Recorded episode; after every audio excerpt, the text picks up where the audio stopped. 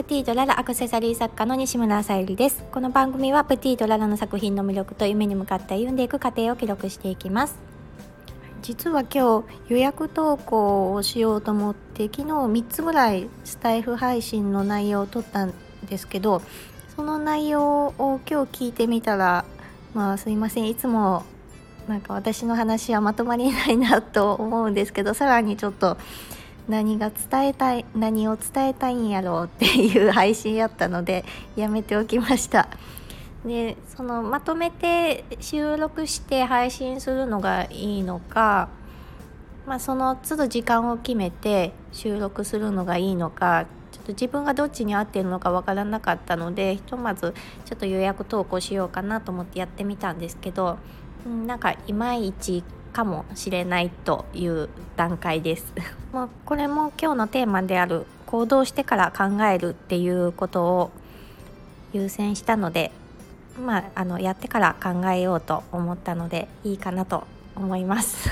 で行動して結果を出している方の特徴として時間の使い方がすごく私にとってすごく上手だなと思うので、まあ、その方にしたらあのまだまだっていう感じでおっしゃってはいたんですけど私にしたら本当にすごくあの動いてるなって感じていてそういうところを真似していきたいなと思ってます。でその休みの日もうんまあ作品とかもたくさん作りたいんですけど、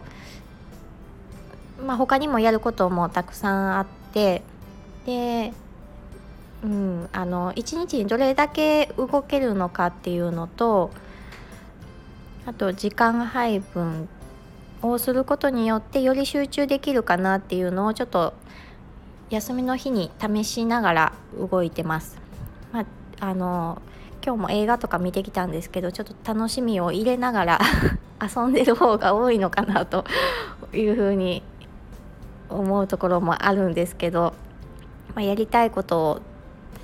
詰め込みながら動いてます。今日は、えーと、カフェ行って本読んでっていうのも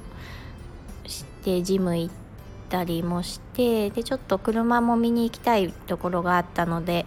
見に行ってきてあと,、えーと、インテリアショップに立ち寄ったりとか、えー、雑誌を見てうんとアクセサリーのその色の雰囲気とか何かヒントになるかなとペラペラ見に行ったりとか。あと今日は映画を見たかった映画があって「えーと、コーダ愛の歌」っていうちょっと超耳が聞こえない方のご家族のお話の映画だったんですけど、まあ、ちょっとジムに通ってるとどうだろう1月からジム行き始めてずっとそのコーダの予告はしてるのは知っていてでもなんかなんとなく話が読める感じかなと思っていたので、まあ、見に行く予定ではなかったんですけど見に行った方がすごく良かったっていうことをおっしゃっていたので 見に行きたくなって見てきました。えっともう本当にその見に行ってよかったです。あの話の流れが読めるなんて本当に失礼な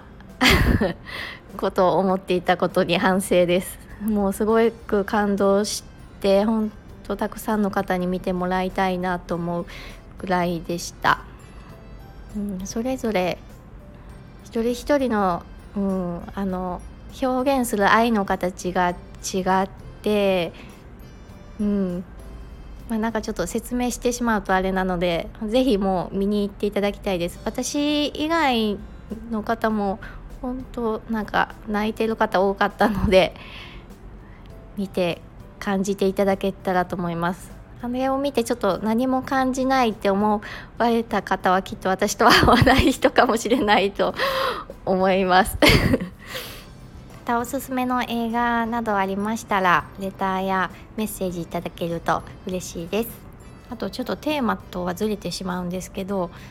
なんか少し前にあのジムに通ってるのは好きな人がそこにいるの？みたいな感じで聞かれたことがあってその時は「えそんな人いないよ」って言ってたんですけどまたなんか最近あの同じ方に「好きな人がいるからジム通ってるんかと思った」って言われたからいやえー、いないしって言ってあのあその方が私のこと気になるからそうやって言ってるとかそんなんじゃなくって本当になんかそうやって思ってみたい思ってたみたいでいやなんでななんでそう思われたのかなってちょっと不思議だったんですけどそんな楽しそうに私通ってたのかなと思いつつでも私結構行くとそのねやっぱりジムで動いてる間は結構しんどいのでそんなに楽しい雰囲気で行ってるような感じじゃないんじゃないかなって勝手に思ってたんですけど、えー、そういう風に思われることもあるんだってちょっとびっくりしました。でも仮にねジムに好きな人がいるから通ってるとかだとまあ後々なんか続かないでしょうねそういった理由だとと思いながら。はい、えー、私はその自分のために行っています。あ自分のためにっていうか自分のまあ、健康面もそうなんですが、まあ、それはまあ副産物だと思っていてうんと自分のまあ習慣づくりもそうですし、うん、あとまあ何もしないと体が衰えていく一方なのでやっぱり少しは動かしていたいっていう気持ちもありますしそうですね今日のテーマでもある行動してからあのね、続けられるかどうかとか考えようってっていうふうに思っていたのでそういったのがきっかけであ、まあ、きっかけといえば確かにあの魅力的な人好きな人の影響を受けたっていうのはあります。確かに。はい。だけど好きな人がそのジムにいるからとかではなくってっていう感じですかね。やっぱりなりたい自分に少しでも近づけるように動いています。はい。何の話なのかなっていう結末になりましたけど今日も聞いてくださりありがとうございました。はい、えー、プティートララサイリでした。